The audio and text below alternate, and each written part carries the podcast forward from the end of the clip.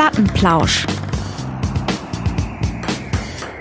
Der Podcast für Tischtennisfreunde. Und das wird ein ganz besonderer Podcast und damit herzlich willkommen zum Plattenplausch. Erich, ein Weihnachtsspecial wartet und du hast dich wie immer absolut in Schale geworfen in deinem blauen Pulli. Fantastisch siehst du aus. Ja, ich dachte, ähm, besser kann man sich nicht kleiden, ne? Nee. Aber ich muss, muss sagen, es steht dir auch wirklich immer noch wie am ersten Tage. À la Bonheur, ganz fantastisch. Ja, ist leicht, Gefällt mir. ist leicht zerwaschen mittlerweile, das blaue Ding, aber ähm, wird dir dadurch Was? auch, ne? Siehst du nicht? Nee? Nö, nee, nee, nee. Nee? Okay. Ja, und Erich, ähm, wir haben, wir haben, äh, muss man sagen, heute eine ganz besondere Sendung. Ähm, nicht nur deswegen, weil wir uns natürlich wie gewohnt auf unser Pläuschen hier freuen, sondern weil wir heute einen ganz, ganz besonderen Gast äh, begrüßen können. Ähm, es ist uns eine Riesenehre und ähm, Erich, ich glaube, man kann ihn ganz gut beschreiben. Er ist ein deutscher Spieler, der Einfach, einfach zu beschreiben, ne? ja wei- einfach auf jeden Fall, wenn man noch nicht so ganz viel verraten will, was, wie würdest du anfangen, ihn zu beschreiben, ihn vorzustellen? One and the only. Ja, ich hätte noch, ich würde noch ein paar Infos bringen. Ähm, Ja? ist der deutsche Spieler, der, und damit verrät man's, vier olympische Medaillen gewonnen hat für unseren Sport. Und äh, Ja. das ist natürlich äh, ganz fantastisch, dass wir in diesem Moment äh, Dima Ovtcharov begrüßen können. Dima, herzlich willkommen im Plattenplausch. Fantastisch, dass du ähm, dir die Zeit nimmst, um hier ein kleines Pläuschen mit uns zu halten. Ja, ich freue mich total, dass ich dabei sein kann. Vielen Dank für die ja, Production hier von meiner Seite und ja, ich freue mich sehr auf unser Pläuschen. Äh, Dima, erste Frage vorweg. Äh, wir, wir machen ja hier Podcast, so ein bisschen Tischtennis-Podcast und äh, sind überrascht, dass das in der Tischtennis-Szene, oder nicht überrascht, aber uns freut es, dass es angenommen wird. Bist du ein Podcast-Liebhaber? Also vor sechs Monaten muss ich ganz ehrlich sagen, konnte ich mich damit noch gar nicht so richtig äh, identifizieren. Habe sehr, sehr wenig Podcast geschaut, aber in Themen, die mich mehr und mehr interessieren, habe ich gemerkt, dass es da richtig coole Infos zu gibt und mittlerweile, vor allem auf Reisen, höre ich mir mehr und mehr Podcasts an und äh, das habe ich natürlich auch schon ein, zwei Mal reingehört. Sehr schön. Dima, wir haben natürlich also tausend Fragen, ähm, die man dir stellen können. Wir haben uns äh, so ein bisschen Gedanken gemacht, um auch, ich sag mal, mal Sachen ähm, zu erfahren, ja, die vielleicht nicht schon jeder weiß. Du hast es gerade angesprochen, du bist natürlich als Tischtennisspieler unglaublich äh, viel unterwegs auf Reisen. Ja. Ähm, macht das immer noch Spaß? Also es macht, ähm, ich weiß gar nicht, wie ich das richtig beschreiben soll. Also äh, 2017 bin ich tatsächlich, ähm, da hat mir mein Reisebüro einen Pokal verliehen, bin ich 150 Mal mit dem Flugzeug abgehoben in einem Jahr. Ich muss sagen, äh, Stimmt, da gab es so ein Quiz bei Facebook, ne? da gab es, glaube ich, eine Verlosung, wer errät, wie viel Flüge du äh, gemacht hast. Genau. Genau, also ich muss sagen, das Jahr, das war wirklich brutal. Ähm, vor allem, da ich so viele lange Reisen nach Singapur hatte, der Jetlag, der ist natürlich sauhart, wenn man in Asien ankommt, ähm, ja, dann einschläft, am nächsten Morgen irgendwie um 7, 8 Uhr aufwachen muss und in Deutschland noch Nacht ist, dann ist man gerädert und das schlägt irgendwann auch aufs Gemüt. Aber Ja, ja. ja, wir, wir jammern natürlich, weißt du, wenn wir dann in der Gruppe unterwegs sind, denken wir uns, boah, wieder diese Jetlags und alles, aber irgendwo, ja, ist das irgendwo auch so eine Hassliebe. Am Ende können wir auf keinen Fall auch ohne. ja. Äh, Dima, wir sind am Ende von 2020 angekommen, äh, wie für alle Menschen wahrscheinlich äh, auf dem ganzen Planeten, auch für dich, ein komisches Jahr. Ähm, äh, so wenn du das Revue passieren lässt, ähm, Covid-19 und, und die ganze, ja, auch die ganzen Auswirkungen auf den Tischtennissport, auf dich auch. Was sind so prägende Ereignisse, wo du gemerkt hast, oh, es ist wirklich ernst jetzt? Ja, ähm, wir waren beim ersten großen internationalen Turnier des Jahres, Ende Januar beim German Open in Magdeburg. Und da habe ich das erste Mal so an meine besten Performances ja, der letzten Jahre angeknüpft und ja, war total ja, positiv eingestimmt. Olympia steht vor der Tür, Topform ist da. Und da haben wir die ersten Gegen Fan Videos Zhendong so- gewonnen, ne? Gegen Fan Zhendong Genau. gewonnen. Genau, genau. Das war wirklich, da hatte ich wirklich das Gefühl, ich bin wieder on my peak irgendwo und wirklich alles ist möglich. Da haben wir natürlich die ersten unterstützenden Nachrichten nach China geschickt, wo der Virus ausgebrochen ist. Aber ganz ehrlich habe ich in dem Moment auch nicht daran geglaubt, dass die ganze Welt dann kurze Zeit später zum Stehen kommt. Mhm. Und ähm, ja, irgendwann, als ich gehört habe, dass bei den Qatar Open die Koreaner und Taiwanesen schon in Katar waren, aber trotzdem nicht rein durften ins Land, da habe ich das erste Mal gemerkt für unseren Sport auch, dass es jetzt sicherlich äh, echt problematisch wird. Und ähm, wir bestimmt eine lange Zeit ja, ohne den Sport auskommen müssen. Mhm. Hm. Das heißt, du hast dich dann auch so durch diese, ja, diese Lockdowns gekämpft. Die Olympiakader durften ja ähm, ja, aus deiner Sicht natürlich glücklicherweise äh, ziemlich direkt wieder trainieren, auch in Düsseldorf. Ähm, hast du das Gefühl gehabt, dass trotzdem so einen Einfluss auf deinen Trainingsrhythmus hatte oder auf den Wettkampfrhythmus ja sowieso, aber auch im Training? Weil Erich und ich haben immer so rumgespaßelt, haben gesagt, mal trainieren wir mal nicht. Äh, wir als Zweitligaspieler ähm, sind da ja sozusagen nicht ganz so privilegiert, sondern äh, müssen so ein bisschen darauf hoffen, dass wir in irgendeine Halle kommen und irgendeine Halle finden.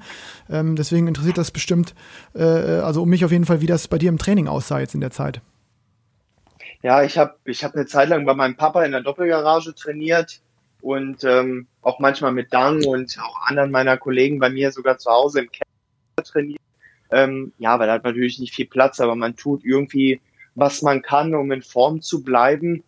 Wir, wir wussten einfach nicht, wann es weitergeht. Ich habe mir immer gedacht, mhm. okay, vielleicht kommt Olympia. Dann wurde Olympia abgesagt. Dann mhm. habe ich gedacht, okay, dann wird die EM kommen irgendwann im August dann muss ich mich auf DM vorbereiten. Dann war DM weg. Dann dachte ich, dann kommt der Weltcup nach Düsseldorf. Mhm. Ich habe mir immer jeden Monat gedacht, jetzt kommt das nächste Turnier, aber dann wurde es immer und immer wieder abgesagt. Das ist, glaube ich, ich am Ende in dieser Bubble in China gelandet bin, ja. ja. Du hast, Sag mal, Dima, wie ist das? Du, also erstmal, man hat ja äh, über die äh, Social Media Kanäle von der ITTF hat man ja so ein paar Bilder gesehen, äh, wie da wirklich so äh, ja Raummenschen irgendwie die Ta äh, die Taschen abgesprüht haben, desinfiziert haben. Ähm, und dann wart ihr tatsächlich acht Tage oder sieben Tage wart ihr komplett isoliert.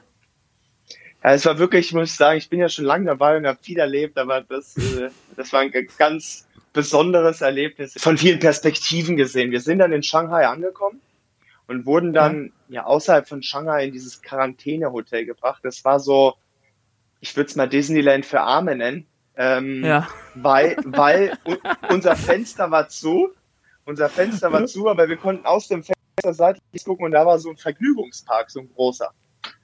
Und dann haben wir gesehen, wie die Leute da Karussell gefahren sind, aber wir durften das Zimmer nicht verlassen. Aber brutal. Das ist wie wenn er irgendwie so ein, für mich, wenn er so einen Dönerspieß dreht, aber du kannst ihn nicht bestellen. Ja, genau, ist doch Wahnsinn. Ne? Also wirklich dieses Zimmer, also das war erstens nicht wirklich sauber, dann äh, wurde das Zimmer natürlich nicht gereinigt. Jeden Morgen um 6 Uhr klopft es und klingelt es an der Tür Sturm dann stehen die Mondmenschen da und messen deine Temperatur. Zusätzlich musst du eine Stunde später die Temperatur nochmal online in irgendeinen anderen Pfeil eintragen. Und das machst du dreimal am Tag. Und dann kriegst mhm. du dreimal am Tag kaltes Essen, was verpackt ist, was, ja, was man wirklich schwer essen kann. Mhm. Also ich glaube, ich habe fünf Kilo Müsli und Powerriegel und Müsli-Riegel gegessen in den ersten Tagen. Wahnsinn. Und ähm, ja, dann mache ich mal Mittagsschläfchen und wach auf, weil der Robert Gardosch neben mir im Zimmer Seil, Seil springt und irgendwelche ja. Sprünge macht. Also man fühlt sich wirklich wie im falschen Film, ja. Äh, und, und dann ist es trotzdem so, dass man wahrscheinlich dann sagt, okay, es ist Wettkampfzeit, man sieht wieder die Asiaten, äh, die besten Chinesen und muss dann irgendwie performen. Und die haben natürlich, äh, die saßen ja und im Karussell. Die ne? trainieren ne? halt. Genau, ja, die saßen im Karussell, nachdem Sozusagen, wir drei Stunden ja. trainiert haben, ne? Ja, es war natürlich ein bisschen unfair, das muss man schon sagen, dass die Chinesen, ja, nee, sagen wir es anders, es, es waren ganz gleiche Bedingungen für alle Spieler, aber am Ende war es trotzdem wichtig für den Tischtennissport wieder, wieder internationale Turniere zu haben und zu zeigen, dass wir auch noch irgendwo leben und am Ende auch ganz, unseren ganzen Partnern, Sponsoren und alle, ja. die mit Tischtennis irgendwo verbunden sind, auch, auch einen Grund zu geben, unseren Sport beschauen, auch wenn es natürlich wirklich ein spezielles Erlebnis dort in China war. Mhm. Es gab ja auch ein paar, es gab ja auch ein paar kritische Stimmen zu dieser Bubble. Ähm, ähm, ich glaube, dass, dass sich fast alle deutschen Spieler ja auch geeinigt hatten und gesagt hatten, okay, ähm, die ganze Liga, du bist jetzt nicht in Deutschland aktiv, aber kann nicht komplett drunter leiden. Ähm, das war ja schon so ein ziemlicher Alleingang, ähm, aber die Stimmung vor Ort war dann wieder so okay, oder? Das dann, also der Boykott wurde ja dann sozusagen nicht komplett durchgezogen. Genau, es war am Anfang so, dass wir am 20. Oktober hätten in China sein können, wenn das Turnier für uns am 10. November losgeht. Also, nee, sogar am 13. November. Also, mhm. Also es waren dann insgesamt, ich rechne 24 Tage vor Turnierstart in China. Das ist wirklich, das geht dann einfach auch nicht mehr. Das nee, waren dreieinhalb. Wochen, zwei Wochen Quarantäne, das ist ja eine Sache, aber dreieinhalb Wochen ist ja nochmal fast das Doppelte, bis es losgeht ohne mhm. mit uns zu sprechen. Deswegen, das konnten wir erstens das nicht akzeptieren und zweitens hatten wir in der Zeit auch Champions League Spiele und die Leute, die in der Bundesliga spielen, auch Bundesliga und darauf wurde gar keine Rücksicht genommen und mhm. deswegen hatten wir erstmal abgesagt. Mhm. Dann wurde die Quarantänezeit verkürzt und ähm, äh, die Bundesliga beziehungsweise Champions League verschoben, so ja, dass die Bedingungen erträglich waren, dass wir das dann doch gemacht haben ja auch so ein bisschen schade für euch, weil ich meine, gerade China sind ja immer so Ausflüge, wo ihr, wo ihr extrem ähm, ja auch als als Stars aufläuft, ne? China als als Mutterland des Tischtennissports oder als als das Land. Und jetzt habt ihr dann Hotel verbracht. Ähm, das ist natürlich dann äh, wahrscheinlich mittelcool. Aber äh, trotzdem hast du gesagt, die Wettkämpfe waren waren sinnvoll für dich und haben haben dir wieder so ein bisschen so eine Rückmeldung gegeben. Ähm, vielleicht ein kleiner Ausblick. Olympia 21 soll stattfinden, wenn ich jetzt so die die Nachrichten richtig lese. Ähm, wie siehst du die Chance für, für äh, Sommer, Sommerspiele in, in Tokio in diesem Sommer? Genau, also ich muss sagen, beide bin ich positiver und positiver gestimmt. Ich glaube, äh, der Sport allgemein und auch Tischtennis hat gelernt, besser mit der Pandemie umzugehen und Hygienezepte zu erstellen, die einfach sicher für die Athleten und für alle, alle Beteiligten sind. Ähm, wir spielen, ja, Champions League wurde gespielt und ähm, die Bubble in China, und jetzt kommen mehr und mehr Turniere und ich glaube fest daran, dass die Olympischen Spiele stattfinden. Und das ist natürlich auch mein absolutes Hauptziel, ja. Mhm, klar. Aber Dima, ich habe auch noch mal eine Frage, die glaube ich einige, wir kriegen ja auch von unseren Plattenlauschern immer so ein bisschen Feedback zu den Sendern, äh, zu den Senderfragen. Ähm, oft geht es auch um Material. Wenn du, ja. wenn du jetzt, wenn du jetzt in so eine Bubble gehst und du weißt, okay, ich äh, ja oder ich bin drei Wochen, ich bin drei Wochen in China, ich trainiere dort drei Wochen, hab, hab, äh, für dich waren ja geplant zwei ähm, Wettkämpfe. Wie viel Gepäck, wie viel Material hast du dann im Gepäck auch? Äh, Tischtennismaterial oder wie viel Koffer ich insgesamt dabei habe? Beides. also ich bin immer jemand, der nimmt extrem mit, weil ich habe mich schon darauf eingestellt, dass das Essen sehr schwierig wird. Deswegen hatte ich mhm. gefühlt ja eine große Tischtennistasche voll Müslis und Riegel dabei für die Zeit in China. Und mhm. ja, insgesamt waren das dann, ja, kann man sagen, drei Koffer und eine Tasche. Und ähm, ja, ich nehme natürlich auch viele, viele ja, Belege, Hölzer, Kleber mit, weil ich mag das überhaupt nicht so knapp rechnen. Wenn ich denke, ich brauche mhm. jetzt für, für die Zeit in China zehn Paar Belege, dann nehme ich lieber 20 Paar mit weil ich lieber auf hm. Nummer sicher gehen will, anstatt ja. äh, knapp zu rechnen. Also ich habe von allem immer sehr, sehr viel dabei. Mhm. Ja, gut, das ist aber das zeigt ja eben auch, dass es halt dann in diesem Hochleistungssport wirklich, dass es da halt anfängt, dass du dich wirklich schon, ich sag mal, du weißt schon, dass das Essen in China wahrscheinlich in dieser, in diesem Quarantänehotel nicht so bombastisch sein wird. Und ähm, das ist sicherlich eine Sache, die du auch dazugelernt hast in der Zeit. Ähm, war das bei dir schon immer so? Dass du diese absolut professionelle Einstellung hast und da immer komplett auf Nummer sicher gehen wolltest? Ähm, also ich war vor allem in Bezug auf Material schon immer sehr, sehr akribisch. Ähm, ich eigentlich immer gut auf Wettkämpfe vorbereitet, aber man lernt natürlich äh, viele Orte, in denen man verbringt, was man an den Orten unbedingt braucht und nicht mhm. vergessen sollte. Natürlich bin ich am Anfang nach China geflogen und habe mir keine Gedanken ums Essen gemacht, aber das ändert sich natürlich mit der Zeit. Das ja. ist ja verschiedene Länder erfordern verschiedene Utensilien, die man bringen muss. Äh, jetzt, und jetzt hast du ja ähm, in China wie viele andere äh, Topspieler aus Europa vor allen Dingen auch die sozialen Medien da bespielt. Deswegen äh, finde ich eine super spannende Frage. Du bist da ja auch super aktiv auf fast allen Kanälen jetzt, glaube ich, vertreten oder auf allen Kanälen vertreten. Ähm, oft so die Frage, glaube ich, bei so Topspielern und Topstars wie dir, mach, machst du das komplett alleine? Bist du da so, dass du da richtig also Bock drauf hast, das selbst zu bespielen? Oder ähm, ähm, postest du äh, sozusagen jetzt aus China die Sachen hast du äh, selbst aufgenommen, ne? Weil da gab es ja sehr viele Infos für die Fans, äh, gerade aus dem Zimmer mit den geschlossenen Fenstern. Genau, also man muss, ich, ich habe sogar diesmal ein Stativ selber mitgenommen. Hat ja wirklich 24 Stunden Zeit. Klar, man schläft dann auch, aber man ist ja nur auf den zwölf Quadratmetern und kann nirgendwo hin. Und da habe ich gedacht, okay, dann nehme ich die Zeit, nehme ein Stativ mit, äh, mache ein paar Interviews und mache ein paar Aufnahmen, wie ich Sport mache. Und ja, das habe ich dann teilweise auch selbst geschnitten und eingestellt. Einfach, dass die Fans und die Leute, die mir folgen, denen auch ein bisschen ja, einen Einblick irgendwo in mein Sportleben geben. Ähm, apropos Sportleben, äh, Erich und ich haben im Vorgespräch so ein bisschen überlegt ähm, und haben uns nochmal dafür interessiert. Ich meine, wir kennen dich beide aus unserer, aus unserer eigenen kleineren aktiven Karriere, ähm, haben ja gegen dich auch beide schon mal gespielt in der Jugend etc.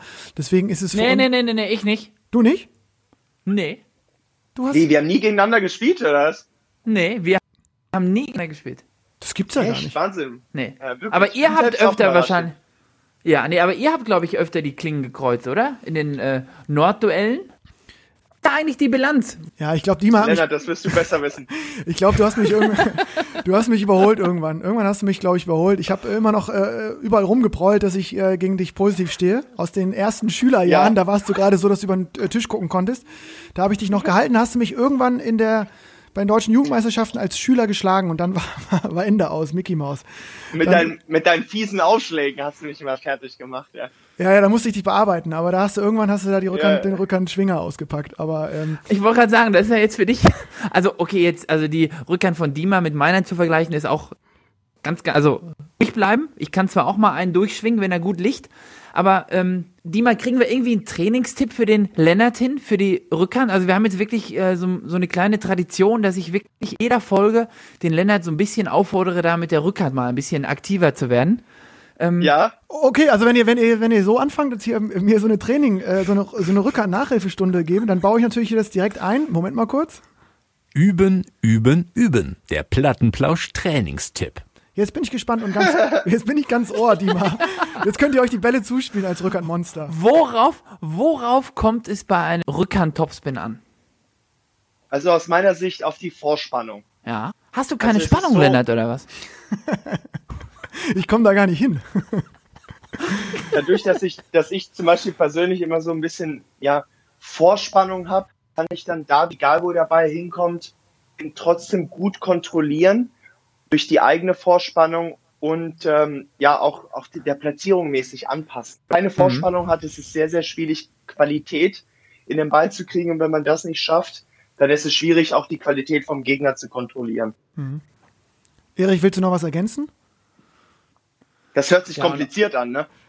Ja, ich finde Hört schon. Also vor allem am, die Vor also am Ende ist es ja, also diese Vorspannung ist ja wichtig, aber am Ende ähm, muss man, glaube ich, auch einfach so einen Touch dafür entwickeln. Ne? Man muss sich, glaube ich, auch einfach oft genug trauen. Und dann kriegt man auch Ja. Selbstvertrauen. Das, Genau, also das genau. Ich glaub, ja, Selbstvertrauen kommt gesagt. dann dazu. Und ich erinnere mich, Dima, ich erinnere mich an dich. Wir haben ja auch viel trainiert im TTVN damals äh, miteinander und gegeneinander. Äh, du hast natürlich als, als wirklich schon sehr junger Spieler viel Rückhand gespielt, wenn ich mich erinnere. Und ich glaube sogar, dass du in Anführungsstrichen erst mit 19, 20 quasi ausgewachsen, wenn man so will, oder mit 18 vielleicht auch dich dann nochmal richtig um die Vorhand gekümmert hast. Also Du hast ja als, als Schüler und im Jugendalter ganz viel mit Rückhand gespielt. das habe ich verpasst. Vielleicht liegt's daran. Ja, es, es ist, ich kann eine lustige Geschichte erzählen. Also, ich habe, glaube ich, bis 14, und das ist sehr spät, wenn ich jetzt meine Kollegen sehe oder auch andere Nachwuchsspieler aktuell, bis 14 habe ich nur Vorhand Topspin, Vorhand Schupf, äh, Entschuldigung, Vorhand Topspin, Rückhand Schupf und Rückhand Block gespielt. Und erst als ich eine gewisse Größe hatte, und diese Größe war, dass ich an, an das Kellerfenster bei uns zu Hause mit meinem Papa, dass ich so groß, dass ich mit meinem Kopf an, an, an die Kante vom Kellerfenster rankam, hat er, mein Vater hat gesagt, wenn ich da dran komme, dann darf ich anfangen, Rückhand Topspin zu spielen. Und das war ungefähr, als ich 14 war. Okay. Und vorher hast du auch trotzdem ist so, so, so viel geappelt. Ich habe noch einen Ballwechsel irgendwie ähm, im Kopf, da haben wir mal gegeneinander bei deutschen Meisterschaften gespielt, da hast du schon so, obwohl du klein warst, äh, jetzt bist du ja echt eher groß für einen Tischtennisspieler, Ja. hast du so viel reingeappelt von hinten mit Rückhand. Da, also das Feeling war ja schon da. Genau, also ich war früher so unglaublich ballsicher, weil sehr, sehr viel mit Rückhand geblockt, den Rest mit Vorhand gelaufen, gar ein fester Topspin, sondern nur so auf dem Tisch gespielt auch. Ja, und geappelt habe ich, die Leute ein bisschen müde waren irgendwo. Das Spiel habe ich irgendwann ganz extrem verändert, als ich dann, wie du sagst, einfach viel größer geworden bin und dadurch viel mehr Kraft hatte, hat sich mein Spiel dann dadurch auch verändert. Aber Mhm. ich vermisse so ein bisschen den Gegner zu appeln. Aber ich, da, dafür habe ich die Geduld verloren. Ja, du bist, Ja gut, du hast jetzt auch ein paar andere Möglichkeiten, ne? Du musst nicht mehr so viel appeln. Aber Dima, wir sind, äh, Erich schafft es immer, dass, dass wir vom, äh, mit dieser Rückhandfrage mich immer ein bisschen vom, vom Fahrplan abzu, abzubringen. Der muss er immer bringen. Ja. Ich, eigentlich war die Frage so ein bisschen auch, wir haben uns überlegt, jetzt so Richtung, äh, in China ist man ja als so ein Tischtennis Top Ten Spieler, wie du einer bist, schon seit, seit über ja, einem Jahrzehnt auch ein absoluter Superstar in, im Real Life. Wie nimmst du das so in Düsseldorf wahr? Also wir haben uns überlegt, weil du für uns irgendwie, das wollte ich eigentlich sagen, weil wir dich so lange kennen schon, äh, verzeih mir, dass ich es sage, aber nicht sozusagen prominent in dem, in dem eigentlichen Sinne. Wie nimmst du deinen, dein, dein, deinen Status sozusagen so in Deutschland, in Düsseldorf wahr? Wirst du erkannt äh, außerhalb der Tischtennis-Szene und, also innerhalb natürlich, aber außerhalb, ähm, hast du da so Kontakt mit Fans? Das äh, finde ich wirklich spannend, ob es da so eine Base gibt irgendwie. Ja, das hat sich in den letzten Jahren wirklich, das hat eine lange Zeit gebraucht. Zum Beispiel selbst so 2012, 2013, 2014, wo ich auch schon eine Olympiamedaille im Einzel hatte und Europameister war, ist das vielleicht mal einmal im Monat passiert, dass mich einer mal so auf der Straße oder im Zug äh, angelabert hat, hey, ich glaube, du spielst Tischtennis oder so. Mhm. Mittlerweile ist es tatsächlich so, wenn ich so in die City gehe oder irgendwo bin, dann passiert das eigentlich so einmal am Tag, dass irgendjemand kommt und sagt, hey, bist du nicht der Tischtennisspieler? Oder, Ach. keine Ahnung, ich habe vor drei Tagen meinen Telekom-Vertrag verlängert, da, da hat der Typ mir auch viel Glück gewünscht. Also das ist tatsächlich wirklich recht häufig mittlerweile. Aber das finde ich total cool und freue mich auch da für unseren Sport, dass, dass dann Leute außerhalb des Tischtennis auch was mit, mit Dima Ovtcharov und mit Tischtennis anfangen. Hm. Ist wahrscheinlich auch noch auf so einem, so einem gesunden Niveau, ne? Man hört ja von vielen Promis, auch Sportpromis, wenn du dann gar nirgendwo mehr hingehen kannst und immer überall auch Kameras sind, ist es wahrscheinlich auch ein bisschen nervig. Da hast du wahrscheinlich so eine ganz ganz gute Mitte gefunden jetzt. Genau, es ist wirklich ein ganz äh, ja, privilegiertes Leben. Also es, es ist ganz, ganz entspannt und ich freue mich darüber, wenn mich, wenn mich jemand erkennt oder wenn jemand Tischtennis mag, wenn man jetzt Fußballstar ist und ich kenne ein, zwei Leute, die können wirklich kaum in die Stadt gehen, die können kaum irgendwo was essen gehen und ja, das ist dann schon auch, hm. das, das glaube ich, auch eine viele, Belastung, viele ne? Ja, ja ist auch eine Belastung, glaube ich, ne? Ja, und es hat aber sehr viele Einschränkungen. Ne? Das ist schon schade auch. Mhm. Stell dir vor, du, keine Ahnung, du spielst in Dortmund. Ich meine, Erich, du bist ja aus Dortmund und die verlieren dann 1-5 gegen Stuttgart. Da kannst du als Dortmunder da kaum auf die Straße gehen danach. Ja Besser nicht, ja. Besser nicht. Ja, nee, ich habe mich tatsächlich, ich habe einmal mit äh, Mats Hummels äh, Tischtennis gespielt. Cool, cool. Und ja. danach, am, am Tag danach, hat er mich zufällig im äh, Vapiano erkannt. Und okay. wir wollten dann gerade Handynummern austauschen und waren so im äh, Gespräch, weil, weil die als Mannschaft sich äh, Material beschaffen wollten. Und ja. ähm, beim Nummernaustausch ist es dann leider so gekommen, dass eine Schar von 20, 20-jährigen Weibern völlig ja. hysterisch dem auf die Pelle gerückt sind und der halt ja. flüchten musste. Ja, also das, das ist scheiße, ne? Ja, das ist dann das irgendwann macht echt wenig Spaß, ne? Das ist das ist wahrscheinlich das ist wahrscheinlich unangenehm. Ähm, sag mal, ja, total, ja. Ähm, Dima, ganz kurz so zum, zum Ende äh, unseres kleinen Plauschs hin, ähm, äh, wollte ich dich noch mal was Kulinarisches fragen, weil äh, das macht eigentlich immer Erich. Ja. Erich, ja. hat, Erich hat, in, hat, am Ende unserer Sendung oft noch so einen kleinen ähm, äh, äh Tipp parat. Mal ist er auf äh, Diät, mal arbeitet er mit ganz feinen Leckerlis.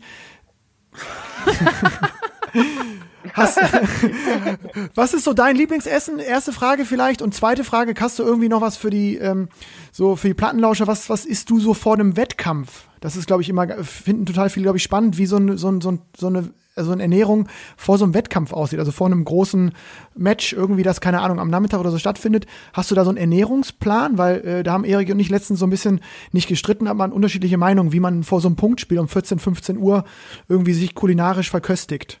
Da dachten wir, fragen wir ja. mal den absoluten Experten.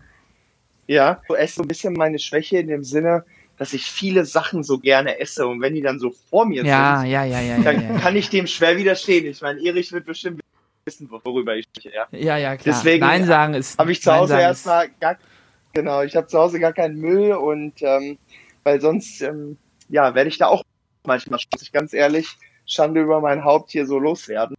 Aber bei, bei Turnieren ähm, ist es so, dass ich da doch ähm, ja sehr auf die Ernährung achte. Vor allem auf Ernährung vor den Spielen. Habe ich auch so ein bisschen von, ja, vielleicht von Timo gelernt mit der Zeit. Timo ist da ganz extrem, der, ich denke, mindestens sechs Stunden vorm Spiel nichts mehr isst.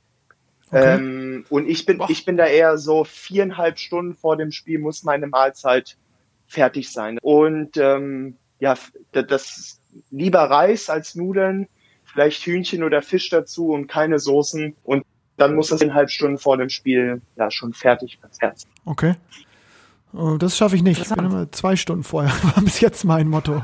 Ja, ja das ist auch bewiesen, dass das alles da noch verdaut wird. Wir haben da mit vielen Ernährungsexperten gesprochen, muss man da schon früher sein mit dem Essen. Mhm.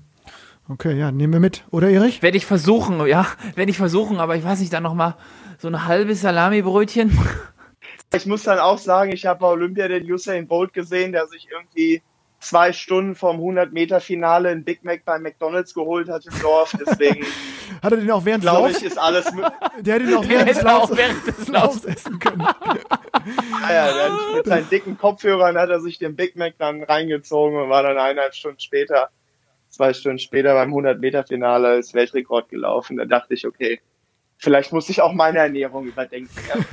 Ja, ist wahrscheinlich auch eine, ist wahrscheinlich auch eine psychologische Sache, dass man da dann, äh, äh, genau, wie man damit umgeht. Das glaube ich ist auch, So wenn ein man sich, Wohlfühlfaktor wenn man, irgendwie. ja, wenn man zu viel Sachen weiß, dann achtet man auch auf zu viel. Genau. Ich, ich glaube zum Beispiel ist es so, wenn Lennart immer zwei Stunden vorm Spiel isst, dann ist sein Körper es auch gewohnt zu essen und zwar später danach Sport zu machen. Wenn, das bin ich nicht mehr gewohnt. Wenn ich das machen würde, würde mir das Essen zu schwer im Magen liegen. Aber bei Lennart ist Mhm. es anders. Deswegen ist es wirklich individuell, würde ich so sagen. Ja. Ja. Äh, Dima, zum Abschluss, äh, das Jahr ist äh, fast vorbei. Ähm, es war ein, komisches, ein schwieriges Jahr. Kurzer positiver Ausblick auf 21 vielleicht. Ähm, was, wie schaust du in die Zukunft? Jetzt Olympia hast du schon angesprochen, aber was sind so ein bisschen deine, deine Hoffnungen und Ziele? Vielleicht auch so nochmal so ein, weiß ich auch nicht, so einen guten positiven Blick auch für die ganzen Plattenlauscher, die ja auch äh, kaum spielen konnten und glaube ich alle Genau, sehen- also ich, genau, also ich glaube, ähm, ja, der, die, die Plattenlauscher oder, oder auch einfach der Tischtennissport allgemein, da wurde, glaube ich, nur die erste und zweite Liga wird noch sonst gar nichts mehr. Deswegen in erster Linie hoffe ich einfach, dass wir äh, jetzt, wo der Impfstoff da ist, ähm, so schnellstmöglich ähm, zurück zur Normalität kommen, dass einfach die Leute wieder in die Halle kommen und zuschauen können, selbst spielen können und dann das eine zum anderen kommt und natürlich, ja, wir auch wieder große Turniere spielen können. Also da hoffe ich einfach für den Tischtennissport im Ganzen, äh, dass es da jetzt mit dem, mit dem Impfstoff wieder, äh, mit der Hoffnung wieder vorwärts geht. Schließe ich mich an. Ich glaube auch, dass der Impfstoff äh, ganz entscheidend wird, dass, ähm, dass dann im, ja, im neuen Jahr auf jeden Fall wieder angegriffen werden kann. Ne? Ich denke auch. Alle ja. zusammen. Alle zusammen gehen Ach, genau. Okay. Äh, Dima, herzlichen Dank erstmal für, für deine Zeit, für das, für das, äh, für den kleinen kurzen Plausch hier bei uns. Äh, wir haben uns, wie gesagt, mega gefreut. Ähm, wir, wir bleibt nichts anderes übrig, als dir auch äh, tolle letzte Tage im Jahr zu wünschen, äh, ein schönes Weihnachtsfest noch zu wünschen und einen guten Rutsch und dass du 21 dann voll attackierst und wir äh, Plattenplauscher drücken dir Wir Natürlich. drücken die Daumen. natürlich für Olympia und den Weg nach Tokio die Daumen und ähm, sitzen dann auch Vielen Dank. gespannt am, am, am Fernseher. Dima, danke dir. Ja, Dima, Ja, danke. bis Bleib bald. gesund. Das- das Bis bald. Das wiederholen wir. Bis dann. Ciao, ciao. Ciao. Bis dann. So, Erich, ähm, fantastisch. Ein Plausch mit einem Olympiamedaillengewinner. Mehrfach. Mehrfach. Ja. Ähm, ist irgendwie, irgendwie schön, wenn man so einen dann äh, sozusagen so lange auch begleitet. Ich meine, wir sind ja, du bist, wie lange, wie viel älter oder jünger bist du als Dima? Warte mal ganz kurz, lass mich rechnen. Äh, du bist, welches Baujahr nochmal, Erich? Ich bin 90er Baujahr. Oh, du bist ja nah dran, ne? Komisch, dass ihr da nie gespielt Mhm. Ja, ich glaube, Komisch, dass ihr nie, nie gespielt gespielt. Nee, ich glaube, der war immer zu gut. Ja, ja. Witzig. Ja, auf jeden Fall spannend. Äh, kann man sich nur wünschen, dass die, dass die da bei Olympia echt nochmal äh, Vollgas geben. Und Mhm. ähm, was glaubst du für Tokio? So Mannschaft Boll Franziska Ovtcharov? Ja, also ich glaube mal ganz sicher, dass die ins Finale kommen. Ja? Das glaube ich schon, ja. Kommen ins Finale. Was dann möglich ist, boah, wenn ich jetzt die letzten Turniere gesehen habe, da in der China Bubble, pff, vielleicht mal einer, aber in einem Mannschaftswettkampf, muss ich ganz ehrlich sagen, sehe ich da eigentlich äh, wenig bis keine Chancen. Ja, wird. wird Ist so, ist so. Ich würde gern was anderes sagen, aber Ja, ich glaube auch. Aber ähm, man kann immer so ein bisschen hoffen, wenn sie im Finale sind, dass es dann, dass da noch irgendwas passiert, ne? Dass da nochmal irgendwie ein Wunder geschieht oder so. So eine ja, starke, aber da, haben wir schon alle- da haben wir aber schon ziemlich oft drauf gehofft. Ja, ne, das das stimmt. Wunder. Aber wenn die drei in Topform sind, dann geht was, ne? Dann geht was. ja, aber die anderen drei sind sicher in Topform. Ja, das stimmt. Ähm, ja, spannend. Ja, Erich, das ist ein schönes äh, Weihnachtsspecial. Irgendwie ähm, ähm, toll, dass es geklappt hat. Ähm, mal gucken, wer so der nächste, der nächste Gast im Plattenplausch wird. Wir sind da ja, wir gehen da ja Ist nicht kunterbunt einfach, vor. ich wollte sagen, kunterbunt und ich sage gerade mal für unsere, für unsere Special-Ausgaben, da muss man schon ein bisschen was geleistet haben, dass man da reinkommt, ne? Ja, auf jeden Fall. Ähm, und gleichzeitig sind wir natürlich auch immer heiß darauf, äh, völlig unterschiedliche Typen einzuladen. Deswegen ähm, mal gucken, wen wir für die, ja, für, für den nächsten Plattenplausch mit Gast irgendwie ähm, uns angeln können, zuppeln können. Ja. Anzuppeln. Anzuppeln. Anzuppeln. Erich, äh, wir sind äh, kurz vor Weihnachten. Äh, äh, was, was, was kann man noch sagen? Ähm, Bleibt alle gesund. Bleibt schön zu Hause. Haltet Abstand. einmal das. Jetzt warst du gerade kurz weg. Die Technik müssen wir uns übrigens kurz entschuldigen. Ich glaube, es sind einige doch Ruckler drin. Jetzt mit dem zweiten Gast war das Internet nicht immer stabil. Aber ähm, unsere Plattenlauscher werden uns verzeihen. Aber du hast irgendwas Ich gesagt? hoffe. Ich hoffe. Ja, oh, nee, ruhig auch mal ein Plätzchen mehr essen. Scheiß was drauf. Figur ist eh im Arsch. Wenn du so lange keinen Sport machen konntest, kommt jetzt äh, auf Weihnachten nicht auch noch drauf an. Jetzt ist wirklich auch egal. Ja, wir können uns auf jeden Fall auch nochmal äh, bedanken ne, bei den Plattenlauschern. Das war, äh, ich fand ehrlich gesagt ein, ein Ein krasses Jahr. fulminant, fulminanter äh, Start. Also das Jahr an sich war unfassbar in vielerlei Hinsicht und ich würde sagen, unser Podcast ebenso, ne? Ja, wann haben wir gestartet? Ich glaube, im Mai kam der erste. Ich, hab, ich müsste nochmal. Äh, das So spät? peinlich, dass ich das gar nicht weiß, ne? Aber, Nee, ich weiß das auch nicht. Aber auf jeden Fall waren es jetzt echt viele Sendungen sind es geworden und es hat äh, irgendwie jedes Mal richtig Laune gemacht und es macht ja ehrlich gesagt auch deswegen Spaß, A, Erich, weil wir sowieso uns gern mal zum Plauschen äh, auch vorher, die letzten Jahre ja, Ja. schon ganz gern getroffen haben. Aber es macht ja umso mehr Spaß, wenn man hört und sieht äh, äh, und diese Antworten bekommt, dass einige sich dann irgendwie äh, zumindest irgendwie eine gute Stunde, eine gute halbe Stunde machen und, und irgendwie äh, ja, sich so an diesem Podcast erfreuen. Oder? Also ich bin dann äh, Ja. bin da immer sehr dankbar und freue mich, dass das. Ja, vor allem ist es ta- tatsächlich so, dass wenn wir mal, äh, wenn wir mal irgendwie eine Woche es nicht schaffen oder irgendwie in Verzug sind, wie dann aus allen Richtungen fast schon Anfeindungen kommen, was denn da los sei. Ja. ja. Also, äh, 25. Mai war im Starttermin, eben gerade nochmal hier nachgeguckt. Das, muss ja, das müssen wir im Kopf halten. Das ist ja hier die Geburtsstunde. Bitter, dass wir das nicht wissen. Stunde Null, oder? Stunde, Tag X. ja, von, von daher, äh, genau, kann man, glaube ich, allen Plattenlauschern nur jetzt äh, schöne Weihnachtstage wünschen, äh, einen entspannten, äh, ja, richtigen aggressiven Rutsch gibt es wahrscheinlich nicht in, in 21. Das wird ja eher ein bisschen äh, kürzer und kleiner ausfallen alles. Aber ja, Le leiser. und leiser, deutlich leiser, ja, ja. Wir bleiben laut, wir bleiben laut. Erich. Ja, ja. Wir kommen auch im neuen Jahr wieder. Ähm, Wir sind da. Wir sind da und äh, haben auch schon einiges äh, an kleinen Ideen. Und äh, ja, alles Gute. Und Erich, hast du jetzt eigentlich noch nach dem Ding noch einen kulinarischen Tipp jetzt für die Festtage oder ähm, Oh, ich habe mir einen gemacht, ja, aber ich weiß nicht, ob das so zu Weihnachten passt. Aber da ja die Restaurants auch alle dicht sind, habe ich mir gedacht, so mein Gott, so, ein paar, ich weiß nicht, gehst du gerne mal zum Spanier essen? ja, sehr gerne. Hä? Und was isst du denn beim Spanier am liebsten? Ja, es gibt ja diese Tapas-Variante, ähm, Mhm. so ein paar Kleinigkeiten reinzuppeln, ne? Hier ein paar Oliven und da nochmal ein bisschen äh, Aioli und so, Ja. ne? Und was noch? Und was ist noch bei diesen Kleinigkeiten immer dabei? Immer? Äh, die, oh, diese, äh, diese gebratene Paprika, diese gesalzene Paprika, ganz ja, fantastisch. Ja, ja, ja, ja, ja, ja, ja, ja. Und was ist dann noch in der Richtung? Oh, Erich, äh, weiß ich auch nicht. Oliven? Datteln im Speck. Ach ja, genau. Oh. Ja, Und die kannst du ja zu Hause so gut selber machen. okay. Oh, das ist ein guter Tipp. Wobei jetzt ein bisschen spät für das Ja. Weihnachtsmenü, aber ähm, schön. Mhm. schön. Kriegst du, zur Not kriegst du alles hier an so einer Aral-Tankstelle. Die haben ja immer äh, Rewe to go drin. Wunderbar. Schön. Ne? Ne? Ein bisschen Aralwerbung reinbringen in die Sendung. Passt ja auch zum Pulli. So, In diesem Sinne, äh, schönen kosten, Jahresausgleich. auch nur, kosten auch nur 12 Euro an der Tankstelle. Ich wünsche euch alles Gute, bleibt gesund. Bleibt wir, gesund, Wir hören uns genau. in 21 wieder. Toi, toi, toi. ho, ho, ho.